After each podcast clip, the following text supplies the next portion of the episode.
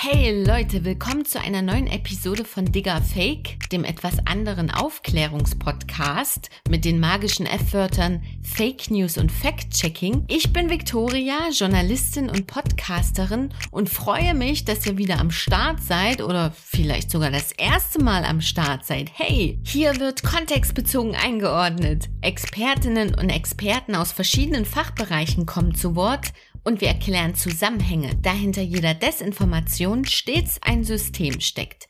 Es wird unterhaltsam und überaus lehrreich, witzig und weird, also setzt die Checkerbrille auf, los geht's!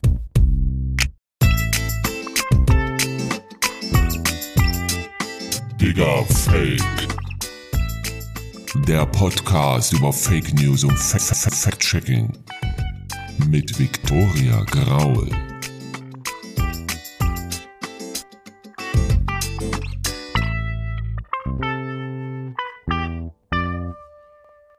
Mann, Mann, Mann. Manchmal, da gibt's ja so Situationen, da weiß man nicht recht, wie man drüber reden soll. Vor allem, wenn es sich um ein Tabu handelt. Und heute ist so ein Thema dran. Wir sprechen über Menstruation, Periode, Blutung. Eigentlich die normalste Sache der Welt. Immerhin hat rund die Hälfte der Weltbevölkerung Erfahrung damit, einmal im Monat zu bluten. Was hat die Menstruation aber mit Desinformation zu tun? Das wollen wir heute besprechen. Und ich bekomme, wenn ihr das schon im Titel gelesen habt, eine Lektion in Sachen Periodenmythen und zwar von Lisa Marie Yilmaz. Sie ist die Gründerin des Bloggerzins This is a Femmes World und sie teilt nicht nur Periodenmythen heute, sie teilt auch eine Leidensgeschichte, auch eigentlich ist es am Ende eine Erfolgsgeschichte ja, und außerdem habe ich für euch selbst mal drei Gesundheitsmythen aus der Tabu-Ecke geholt und ihr erfahrt, wie ihr mit falschen Gesundheitsinformationen aus dem Netz besser umgehen könnt. Bevor wir tiefer einsteigen, gibt's ein kleines Warm-up. Hier kommen meine persönlichen Nachrichten-Highlights aus den vergangenen Wochen. Foto Zoom.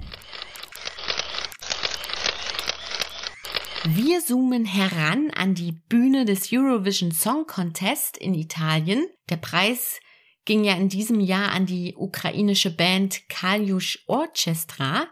Für mich eindeutig eine Solidaritätsbekundung Europas mit der Ukraine. Die Meldung hat mich gerührt. Ich habe das Event jetzt nicht selbst gesehen, aber sie hat mich gerührt. Gleichzeitig dachte ich mir aber, hm, ob das mal nicht propagandistisch ausgeschlachtet wird. Und was soll ich sagen? Nach dem Event tauchten im Netz Videos und Bilder von der Preisverleihung auf, auf dem der Frontmann den Hitlergruß gezeigt haben soll, der ja hierzulande eine Straftat ist. Hat der das wirklich gemacht? Nein, hat er natürlich nicht. Mehrere Faktencheck-Initiativen haben das auch schon unter die Lupe genommen und widerlegt. Zum Beispiel das Faktencheck-Team der Deutschen Presseagentur DPA, Sie stellen fest, dass die Behauptung irreführend sei. Im Originalvideo zeigt der Frontmann einen ausgestreckten rechten Arm mit gespreizten Fingern. Die Videoausschnitte wurden aber nachträglich manipuliert und im Faktencheck werden dann zwei Methoden in der Bildbearbeitung genannt. Zum einen die Methode, dass man Szenen wegschneidet, also ein gekürztes Video zeigt, und zum anderen, dass Bildausschnitte vergrößert werden, ne, so dass die gespreizten Finger gar nicht mehr zu sehen sind und so eben der Eindruck erweckt wird, ha, da zeigt wohl jemand doch den Hitlergruß. Was ich an dieser Falschnachricht auch noch so spannend finde, ist, dass sie mit diesem typischen Narrativ um die Ecke kommt, in der Ukraine leben Nazis, ne? Diese typische Desinformation, mit dem Russland den Angriffskrieg rechtfertigt. Darüber habe ich ja auch schon mehrfach im Podcast berichtet. Und in den vergangenen Wochen ist mittlerweile auch auffällig geworden, dass dieses Narrativ auf Deutschland übertragen wird. Im Netz kursieren beispielsweise Fake News, in denen behauptet wird, bekannte Politiker hätten Nazi-Großväter gehabt. Das, das hat mich überrascht. Das hat mich überrascht. Das hat mich überrascht. Webseiten und Blogs, die Desinformation verbreiten, finanzieren sich oft durch Werbung und Spenden. Einige machen das mittlerweile auch über Kryptowährungen wie Bitcoin oder Ether. Das hat eine Studie der NGO EU Disinfo Lab herausgefunden. Die Autorin Anna Romero Vicente warnt, Zitat, das ist ein relativ wenig erforschtes Phänomen, das im Zuge der Corona-Pandemie auf dem Vormarsch ist. Kryptowährungen seien so attraktiv, weil sie auf Pseudonymität und Anonymität fußen, daher können Spenderinnen und Spender unbekannt bleiben Außerdem seien Kryptowährungen ein Trendthema, so die Autorin. Sie gelten als unkonventionell und das verstärke die Gruppenzugehörigkeit, weil mit Kryptowährungen quasi ein Medien- und Politiksystem bekämpft werde, was in der Szene verpönt sei. Generell, wenn man sich mal Medienberichte anschaut, werden Kryptowährungen ja als Revolution auf dem Finanzmarkt gesehen, Aktueller Stand ist aber so, dass sie nicht reguliert sind oder kaum reguliert sind. Die EU arbeitet gerade an einer Kryptoverordnung. Transaktionen sollen zukünftig besser überwacht werden, beispielsweise. Von daher bin ich gespannt, wie krass sich dieses Finanzierungsmodell weiterentwickeln wird, ob ich vielleicht selbst mal in Bitcoins investiere aber in unserem Fall eben auch, wie sich dieses Finanzierungsmodell weiter auf den Desinformationskosmos auswirkt. Was gibt's zu futtern? Ich rate ja gerne, wenn ihr fragwürdige Behauptungen im Netz lest, googelt erstmal.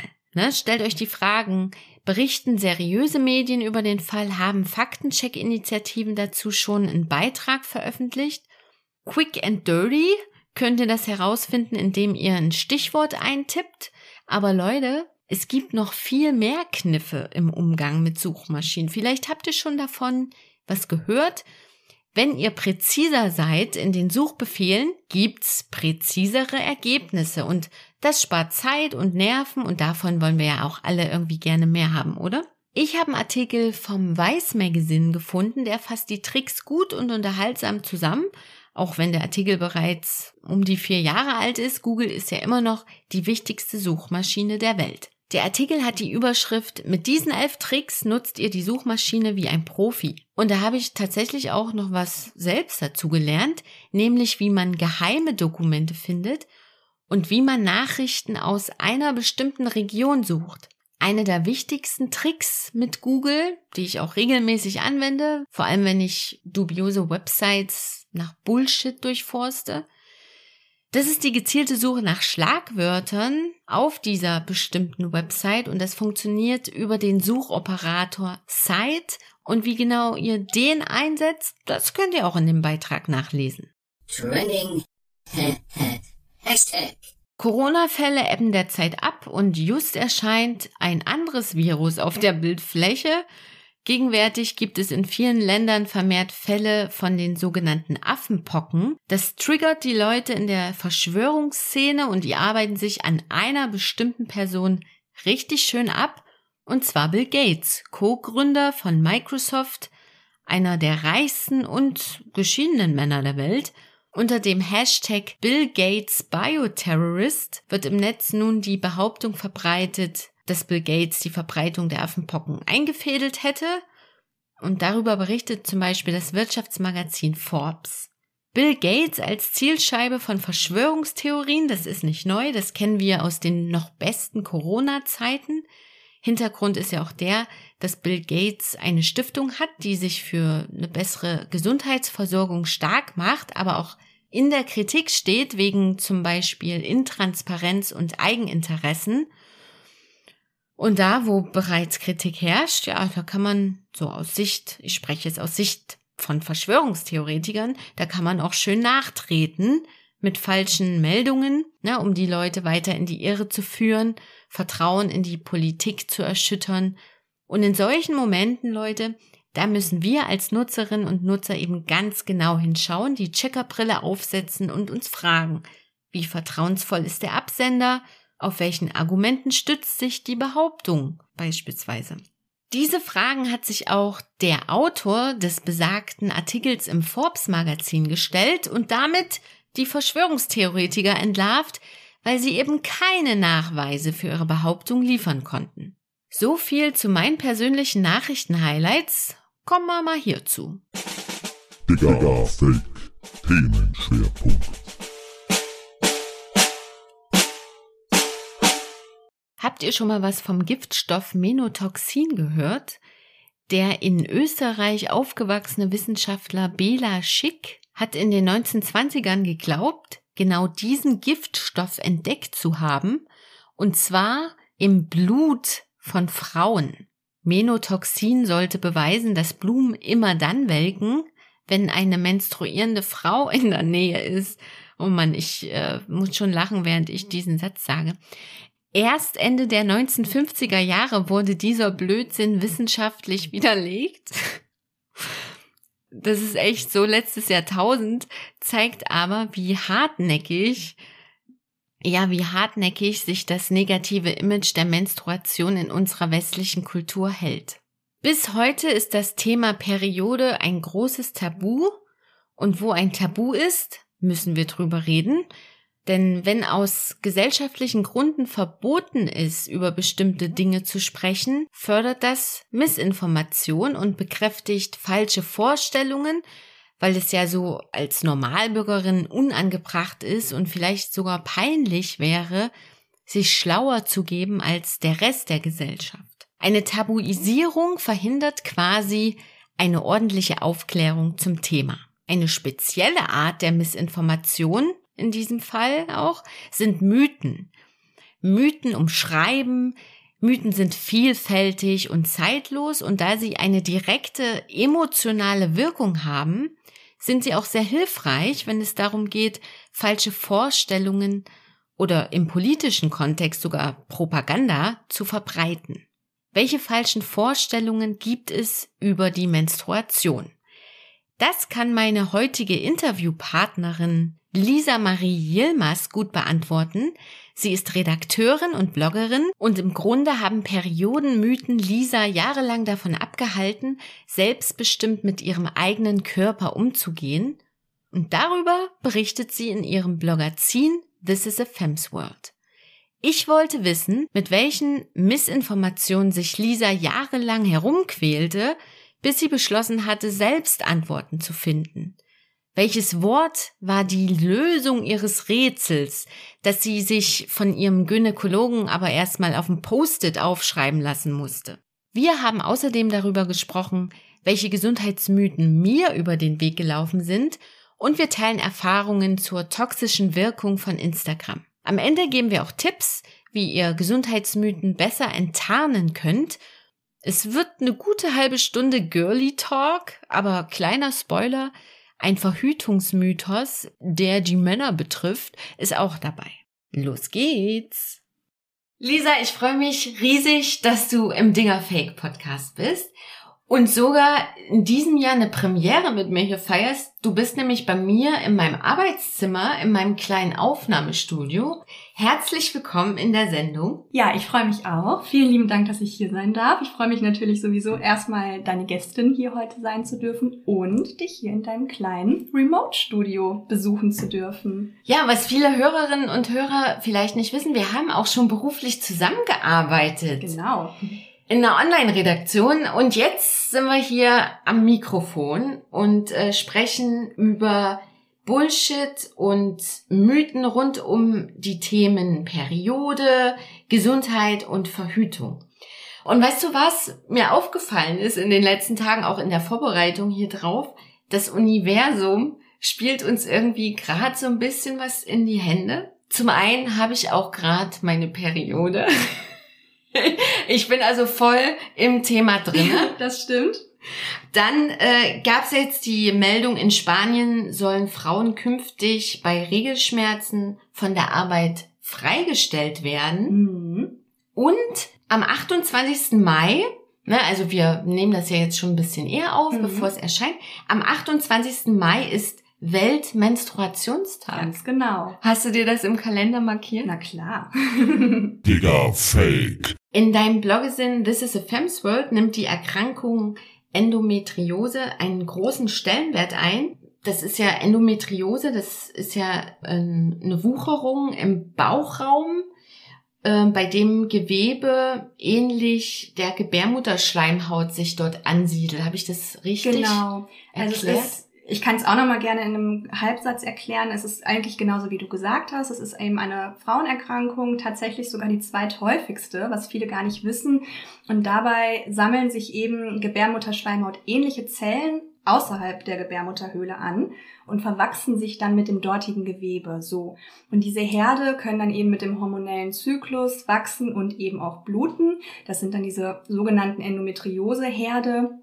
Und die sind zwar gutartig oder werden in der Medizin zwar als etwas Gutartiges kategorisiert, aber sie wachsen, sie metastisieren gewissermaßen und können eben nicht nur wegen nebenbleibenden Schäden ähm, zunächst einmal wirklich wahnsinnige Schmerzen verursachen, vor allem eben während der Regel. Aber sie können natürlich auch wirklich weitreichende Folgeschäden verursachen oder Folgen verursachen, weil viele Frauen wegen ihrer Erkrankung an Endometriose einen unerfüllten Kinderwunsch haben. Hm. Du kennst dich da ziemlich gut aus mit dem Thema, weil du auch selbst betroffen bist. Ja. Du leidest an dieser Krankheit und in deinem Bloggesinn veröffentlichst du beispielsweise auch Tagebucheinträge. Mhm. Ich habe mir da mal was durchgelesen Mhm. und das würde ich gern mal zitieren.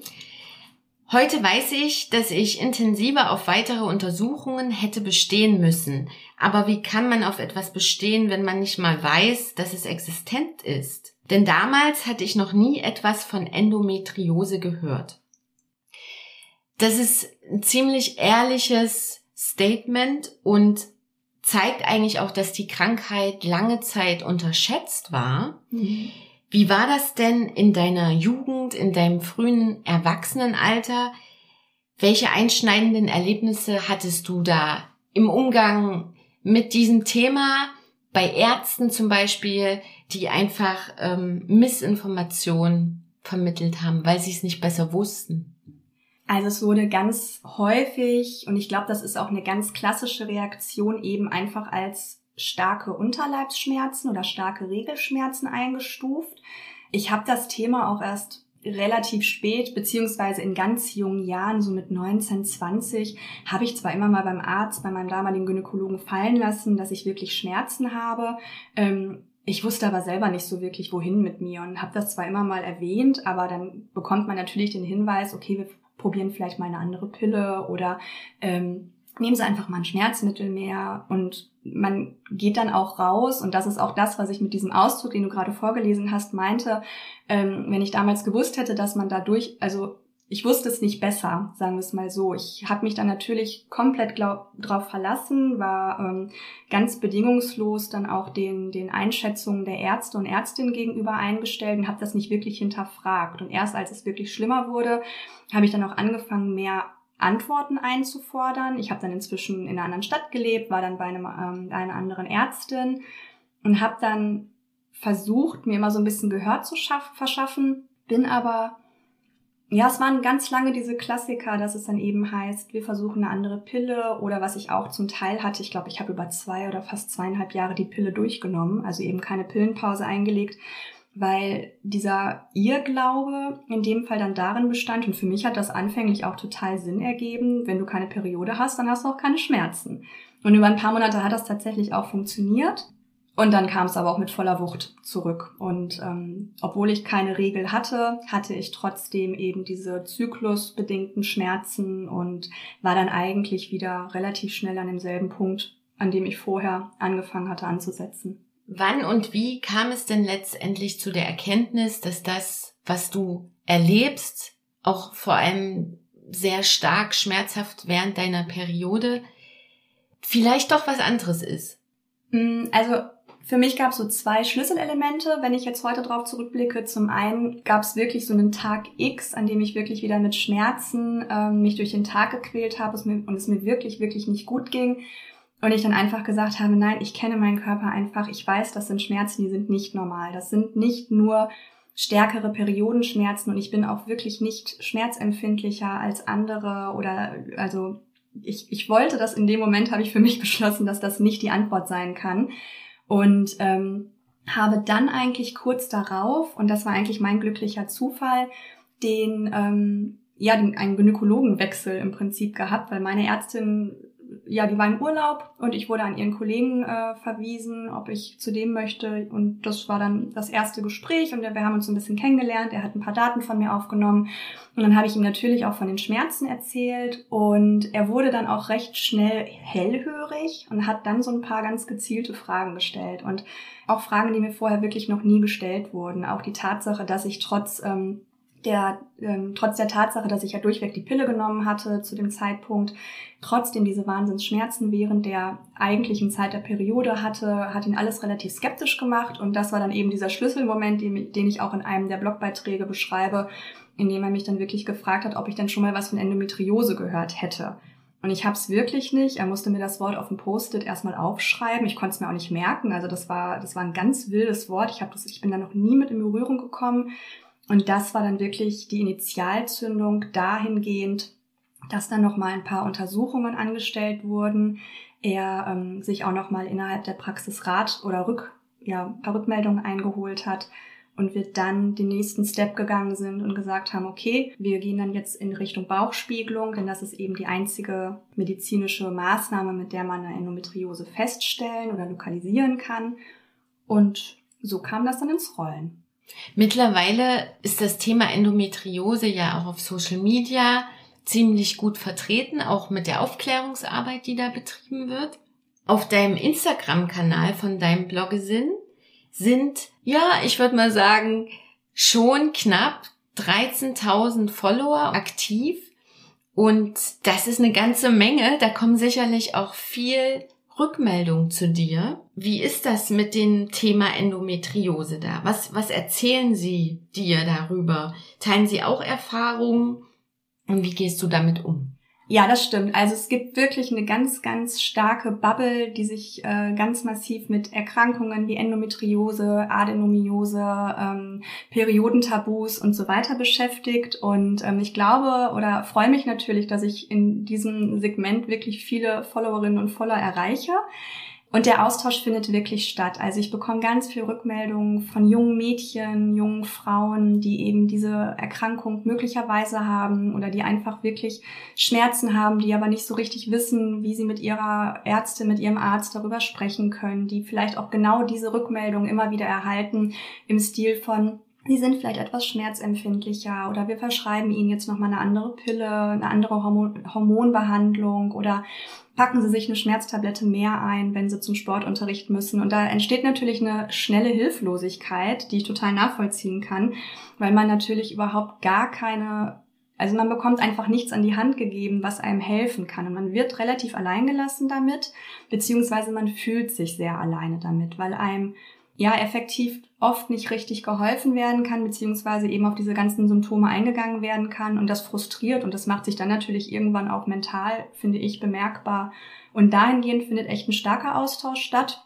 Auch auf vielen anderen Kanälen, die in genau dieser Aufklärungsarbeit unterwegs sind und ähm, ganz tolle Arbeit leisten dahingehend bin ich wirklich super happy, dass es diese Social Media Bubbles inzwischen gibt und auch mit dieser Reichweite, dass es die einfach gibt und dass genau solche Themen behandelt werden. Das hatte ich tatsächlich zu meiner Höchstphase der Erkrankung nicht. Also in meiner Jugend, das ist auch schon ein paar Jährchen her, hatte ich halt, ich war so die erste Handy-Generation und wir waren von ähm, Datenvolumen und Smartphones damals noch total weit entfernt und ähm, umso froher bin ich tatsächlich, dass da jetzt dieser schnelle, einfache Austausch stattfinden kann. Man muss sich natürlich seriös informieren, keine Frage. Aber alleine mit Blick auf den Austausch untereinander ist es super. Wirklich, wirklich super. Mhm. Wenn wir auf die Schlagwörter Instagram und junge Mädchen schauen, da klingeln bei vielen auch schon so ein bisschen die Alarmglocken, weil es in letzter Zeit auch Studien dazu gab oder zum Beispiel die Whistleblowerin Whistleblow. Scheiß Wort. die Whistleblowerin Frances Hogan, die eben auch auf die negativen Effekte von Instagram auf junge Mädchen zu sprechen kam. Also der gemeinsame Tenor ist ungefähr so. Auf Instagram werden Ideen verbreitet, die gefährlich für die körperliche Gesundheit und die Psyche sind. Wenn ich auf Instagram unterwegs bin, ich bewege mich jetzt nicht unbedingt in der Bubble, in der du dich bewegst, aber da gibt's zum Beispiel Reels mit zwei Personen, die unterschiedliche Proportionen haben und dasselbe Outfit tragen, um damit so ein bisschen den Fokus darauf zu richten, Kleidung sieht an jedem gut aus. Oder, was mir auch mal aufgefallen ist, so ein Filter für das Gesicht, wo man quasi in der Mitte des Gesichts Mm, so eine Grenze zieht und dann sieht man auf der einen Hälfte mit Filter und auf der anderen ohne. Das veranschaulicht den Effekt, wie viel real ist und wie viel fake. Das sind so meine kleinen Berührungspunkte, die ich damit habe. Wie ist das jetzt bei dir? Du bist ja mit deinem Kanal eh mit bestimmten Hashtags unterwegs und dann wird dir ja automatisch von Instagram durch den Algorithmus mhm auch immer so ein bisschen Content angespült, der in diese Richtung passt. Was ist dir da so aufgefallen? Kannst du da Beispiele nennen? Ähm, das stimmt. Also mir werden tatsächlich ähm, inzwischen in meiner Bubble wird mir ganz viel Inhalt ausgespielt von ähm, eben auch vorrangig weiblichen äh, Creatorinnen, die eben unter dem Begriff wirklich Body Positivity oder Body Neutralism, wenn man es so nennen möchte, dass die eher versuchen, dieser Filter, diesem Filterdruck sogar entgegenzuwirken. Dass da dann tatsächlich sogar eher der, ähm, der Credo besteht, wir nehmen jetzt unsere Instagram Stories ohne Filter, ohne Beauty Filter auf. Und wenn es das irgendwie einen Filter, wo man ein Vögelchen irgendwie im Hintergrund rumflattert, aber nichts, was einen tollen Augenausschlag, rote volle Lippen und irgendwie einen perfekt gesetzten Lidstrich mit sich bringt oder irgendwie voll mit Weichzeichnern ist, sodass man einfach keine Falte, keinen Pickel und keine Unreinheit sieht. Das ist tatsächlich eher die Bubble oder die Inhalte, die mir in dieser Bubble, in der ich unterwegs bin, ausgespielt werden.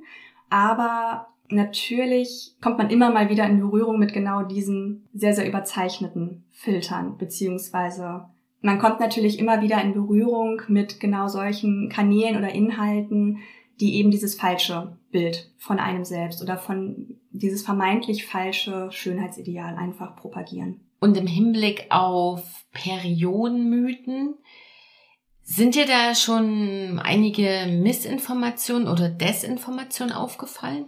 Mm, ich muss tatsächlich sagen, dass, aber das ist vielleicht wirklich alles eine Frage in dem Kosmos, in dem man sich bewegt, dass ich das Glück habe, für meinen Teil zumindest, ähm, in meiner Bubble mit wahnsinnig coolen und ähm, aufklärerischen Accounts so in Berührung zu kommen, die wirklich ganz stark aufgearbeitete Informationen ähm, verbreiten in Form von coolen Reels, die wirklich leicht zugänglich sind, in Form von super toll aufbereiteten Infoposts mit Grafiken und so weiter, kleine Videos drehen, sich immer mal wieder Experten mit ranholen, mit denen sie sprechen, sich wirklich so eine Expertinnenmeinung regelmäßig dann irgendwie holen, auf Fragen vielleicht auch von Followern und Followerinnen ähm, antworten oder da die Expertinnen antworten lassen.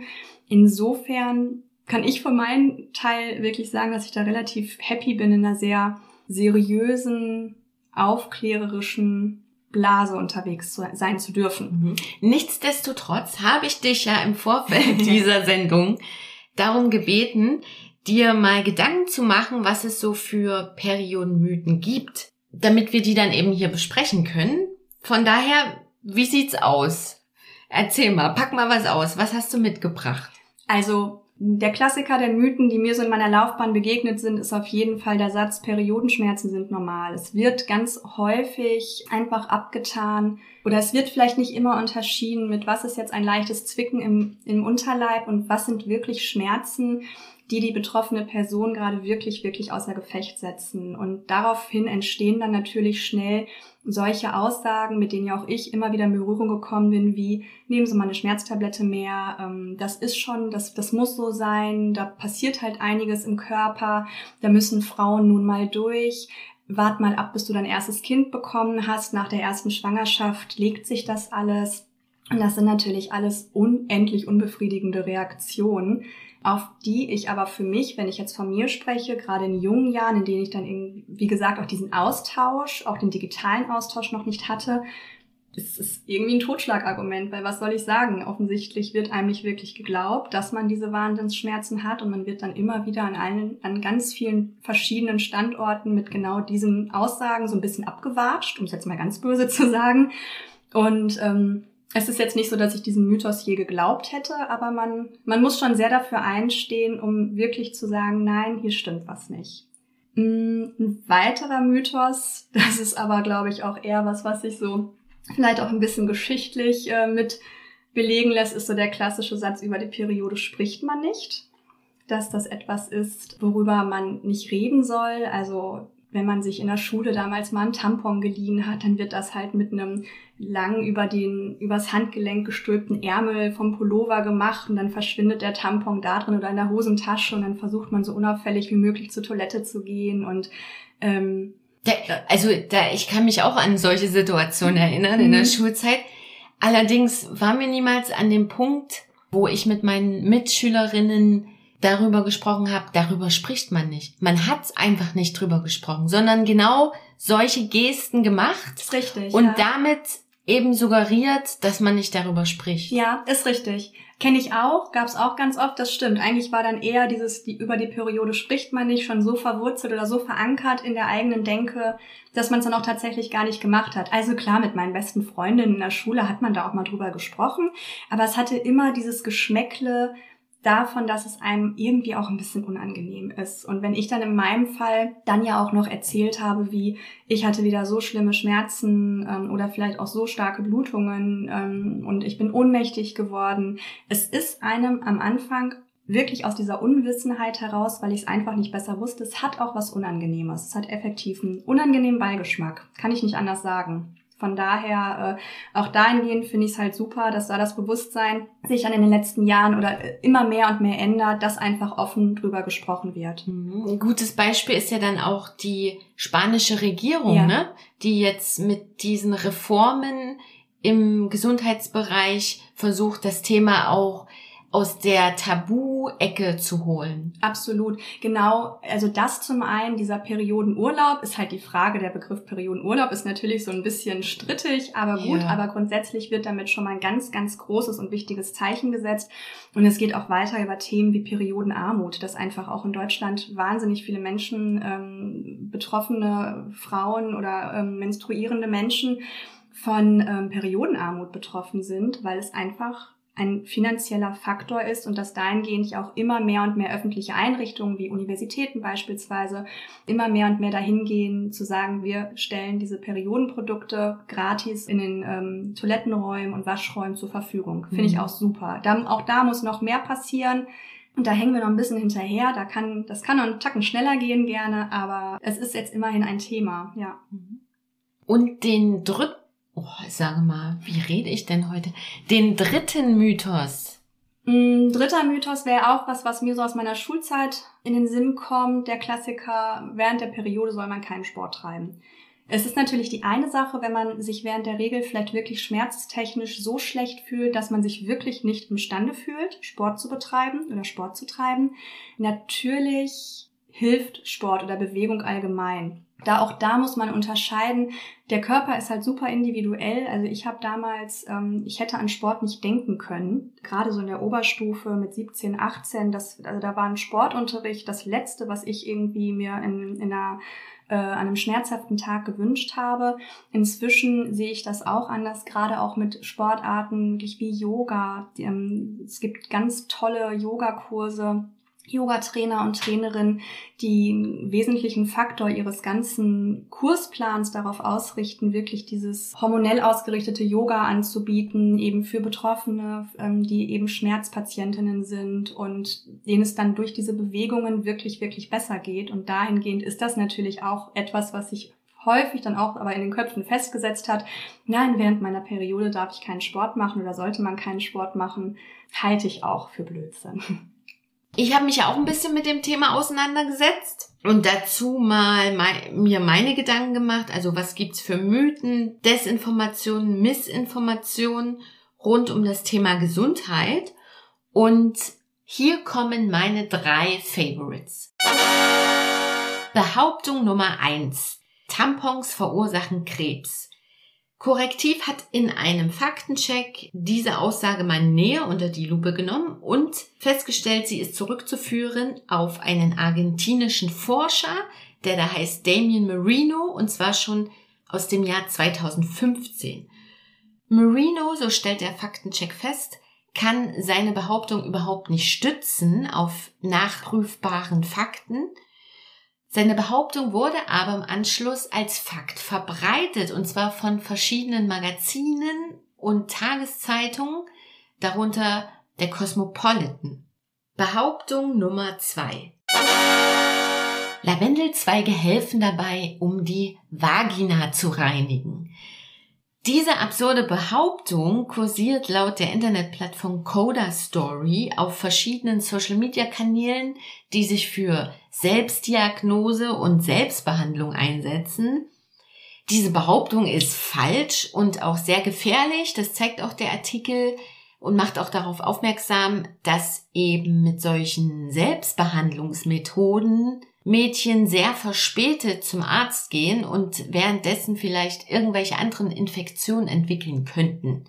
Klar, der reine Menschenverstand sagt jetzt, nee, die Vagina von innen zu waschen, das hilft ganz und gar nicht. Ich wollte es aber noch mal ein bisschen wissenschaftlicher unterfüttern, bin dann auf die Gesundheitsplattform Healthline gestoßen und da wird eben gesagt, die Vagina, die reinigt sich selbst durch ein natürliches Sekret und in der Vagina gibt es eben viele gute Bakterien, die einen idealen pH-Wert aufrechterhalten. Wenn man jetzt Seife, Gel, Wasser oder Lavendelzweige, Auchi, verwenden würde, würde das das bakterielle Gleichgewicht stören. Außerdem sagen die Experten da in dem Artikel bei Healthline, Intimgeruch ist was ganz Normales, einfach mal sein lassen. Behauptung Nummer drei. Wer nicht schwanger werden möchte, könnte doch mal beim Partner ein Hodenbad probieren. Ja, richtig gehört. Diese sogenannte thermale Verhütungsmethode gibt es tatsächlich. Das zumindest steht in einem Faktencheck-Artikel von der Online-Plattform Weiß. Bei dieser Methode geht es darum, ich spreche es mal fachsprachlich korrekt aus, die Spermienproduktion durch Wärmewirkung zu unterdrücken. Wie funktioniert das? Man soll als Mann seine Hoden mindestens drei Wochen lang täglich 45 Minuten lang in 45 Grad heißes Wasser tauchen.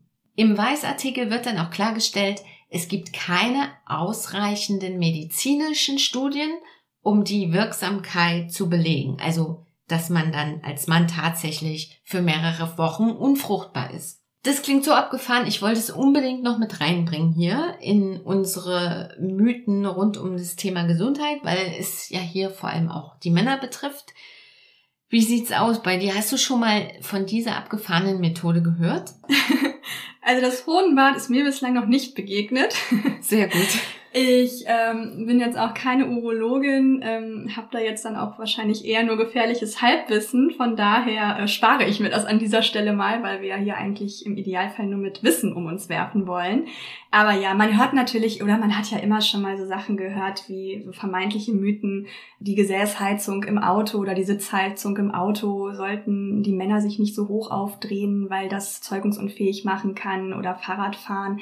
Ich glaube, das sind vielleicht, ähm, wie gesagt, ich kenne jetzt die medizinische ähm, Einschätzung dazu nicht. Insofern halte ich mich da jetzt auch etwas bedeckt. Aber das sind wahrscheinlich so klassische Mythen, die dann in dem Bereich einfach vielleicht auch nicht ganz wegzukriegen sind. Die Beispiele, die ich jetzt hier gebracht habe, die sind alle sehr unterschiedlich. Was sie aber eint, ist im Kern, dass sie aus dem Umfeld der Pseudowissenschaften stammen. Pseudowissenschaften, den Begriff, den hatte ich schon mal in der vergangenen Digger-Fake-Folge eingeführt. Gerne nochmal reinklicken. Pseudowissenschaften, das ist eine Art von Desinformation, die einen wissenschaftlichen Anspruch erheben. Also die sagen, hey, was wir hier sagen, das ist Wissenschaft. Wenn man sich das aber mal genauer anschaut, stellt man dann fest, die genügen noch nicht mal den Mindestanforderungen an seriöser Wissenschaft. Das heißt, sie lassen sich nicht überprüfen oder falsifizieren mit messbaren Mitteln. Sie können also nicht bewiesen werden. Was Pseudowissenschaften aber so faszinierend macht, glaube ich, ist einfach die Tatsache, dass sie einfache Lösungen bieten, ne, auf den ersten Blick. Lavendel zum Beispiel, das riecht gut, kann man also vielleicht auch gegen Intimgeruch benutzen. Ne? Aber wenn man sich das dann mal genauer anschaut, hm, so einfach ist es doch nicht. Und das müssen wir uns einfach bewusst machen. Und das führt mich jetzt auch zu meiner abschließenden Frage. Wie gehen wir am besten mit Infos über Gesundheitsthemen auf Social Media um, wenn wir nicht wissen, ob sie richtig oder falsch sind? Ich glaube, gerade mit Blick auf Erkrankungen, wenn ich jetzt erstmal, wenn ich jetzt ganz persönlich von mir und meiner Erkrankung mit der Endometriose spreche, habe ich auf jeden Fall für mich gelernt, jeder Körper, jede Erkrankung ist super individuell und wenn ich an Endometriose leide und mich mit einer anderen Betroffenen unterhalte, muss es eben nicht heißen, dass wir eins zu eins dieselben Symptome haben. Und dahingehend glaube ich, dass es super wichtig ist, sich wirklich erstmal mit seinem eigenen Körper zu beschäftigen. Welche Symptome habe ich? Wie geht's mir dabei? Was macht das Ganze mit mir, sowohl körperlich als auch mental ähm, gegebenenfalls? Und man dann natürlich Antworten einfordert. Da wäre jetzt meine erste Anlaufstelle ehrlicherweise immer der Gynäkologe, die Gynäkologin oder eben ein entsprechendes Fachzentrum, jetzt zum Beispiel auch mit Blick auf Endometriose, gibt es ähm, vor allem in, in städtischen Gebieten ganz viele Endometriosezentren inzwischen, die sich wirklich, wirklich auf diese Erforschung ähm, dieser Erkrankung spezialisieren. Und das gibt es ja glücklicherweise mit immer mehr Krankheitsbildern. Dahingehend dann ja auch die ganzen Fachmediziner und Medizinerinnen. Mm, und natürlich kommt man nicht umhin, sich auch mal was zurecht zu googeln oder ähm, sich selbst auch zu informieren. Aber auch da glaube ich, dass wir in einer Zeit leben, in der es sowohl online als aber auch analog wirklich, wirklich gute Fachliteratur gibt, die auch uns als Laien trotzdem zugänglich sind, dass wir das verstehen, was darin steht und man einen wirklichen gewissen medizinischen Background der Menschen hat, die diese Artikel verfassen oder diese Informationsbeiträge ähm, äh, äh, ähm, posten oder veröffentlichen. Und das Wichtigste ist, glaube ich, wirklich auch ein Stück weit auf seinen eigenen Körper zu hören. Und damit deckt man möglicherweise auch vielleicht schon Pseudowissenschaften sehr schnell auf für sich. Mm, und die Recherche ist natürlich wichtig. Das Ganze steht und fällt aber einfach wirklich mit seriösen Quellen. Also ich erinnere mich, als ähm, ich eben noch deutlich jünger war und ähm, das Internet dann langsam angefangen hat, auch eine gewisse Rolle zu spielen. Also ich bin wirklich diese typische ähm, ich bin ein typischer Vertreter der Generation Y, also ich bin wirklich mit, oder das Internet ist mit mir quasi groß geworden, beziehungsweise ich war eben eine der ersten, die es mit nutzen konnte damals und man ist früher schnell in so Foren gelandet. Die gibt's heute natürlich auch immer noch, aber sowas ist natürlich, naja, vielleicht nicht unbedingt äh, ein Maß dafür, wie man dann mit ähm, Symptomen und so weiter umgehen sollte. Das kann vielleicht mal hier und da irgendwie einen logischen Impuls oder irgendetwas wecken. Aber natürlich ersetzt das keinen Besuch bei einer Fachstelle. Und ähm, dasselbe haben wir natürlich dann heute als heutiges Phänomen dann eben wirklich mit den sozialen Medien, mit der Tatsache, dass natürlich ähm, Videos kursieren, vermeintliche Aufklärungsposts und so weiter. Und da sollte man, es geht um den eigenen Körper. Und da ist wirklich so mein Appell oder meine Erfahrung, dass man den dann auch entsprechend ernst nehmen sollte einerseits Antworten einfordern sollte. Und dafür gibt es Menschen, die einem helfen, definitiv. Man muss sich nicht jede Antwort komplett im Alleingang vielleicht auch alleine suchen. Lisa, vielen Dank, dass du im Podcast warst und ein bisschen deine Erfahrungen geteilt hast, dein Wissen und wir generell so ein bisschen reingedippt sind in das Thema Gesundheit und Missinformation, Desinformation, die im Netz kursieren. Vielen Dank für die Einladung. Digga Fake. Das war Digger Fake, der Podcast über Fake News und Fact-Checking mit Lisa Marie Yilmaz, Gründerin des Blogazins This is a Fem's World und mir, der Journalistin und Podcasterin Victoria Graul. Bei den ganzen Mythen aus dem Themenfeld Gesundheit und Menstruation hat mich im Nachgang tatsächlich noch ein Sachverhalt länger beschäftigt, Lisa hat an der einen oder anderen Stelle von menstruierenden Menschen anstatt von Frauen gesprochen. Diese Formulierung scheint auf den ersten Blick vielleicht albern, aber Lisa hat mich durch diese Wortwahl für einen Aspekt sensibilisiert, über den wir vielleicht auch viel zu selten reden. Nicht jede Frau menstruiert und nicht jeder, der menstruiert, ist eine Frau. Stichwort Transgender. Es gibt noch so viele andere Periodenmythen, die wir enttarnen könnten und dazu hätte ich auch richtig Bock. Wichtiger erscheint mir aber vielmehr, dass ihr selbst in der Lage seid, Gesundheitsinformationen im Netz kritisch zu hinterfragen. Lisa sagt im Interview, das Ganze stehe und falle mit seriösen Quellen und da gebe ich ihr voll recht. Und daher hier nochmal ganz eindringlich, wenn ihr einen Post lest oder eine Story oder sogar Werbung seht, fragt euch immer, welche Fakten werden euch da verkauft? Sind die überhaupt logisch? Wie werden sie begründet? Beruht das Ganze auf Erfahrungen statt wissenschaftlicher Erkenntnisse? Wer ist eigentlich der Absender, die Absenderin? Mit was rechtfertigt er oder sie ihr Fachwissen? Augen auf, auch bei bestimmten Formulierungen, bei denen der Absender versucht, die Wahrheit für sich zu beanspruchen, sowas wie gegensätzliche wissenschaftliche Aussagen sind falsch. Und bitte, bitte vertraut im Netz niemanden, der Tipps zur Selbstbehandlung gibt. Jedes Krankheitsbild ist individuell, konsultiert also Ärztinnen und Mediziner. Einige von ihnen sind sogar mittlerweile selbst auf Social Media unterwegs und klären dort über Missinformationen auf. Hat euch die Folge gefallen? Dann schenkt mir fünf Sternchen auf Spotify und Apple Podcast. Hinterlasst auch gerne einen netten Spruch. Teilt die Episode mit Freunden, Familie und auch euren Feinden. Ne? Und bevor ihr die Checkerbrille absetzt, Klickt in die Show Notes für die Quellenangaben und weiteren Lesestoff, auch zum Thema Menstruation und Aufklärung. Bonusmaterial zur Sendung gibt's auf Instagram. Leute, vielen Dank fürs Zuhören. Es war mir wieder mal ein Genuss. Bleibt neugierig, denkt kritisch und macht's gut. Bis ganz, ganz bald. Ciao.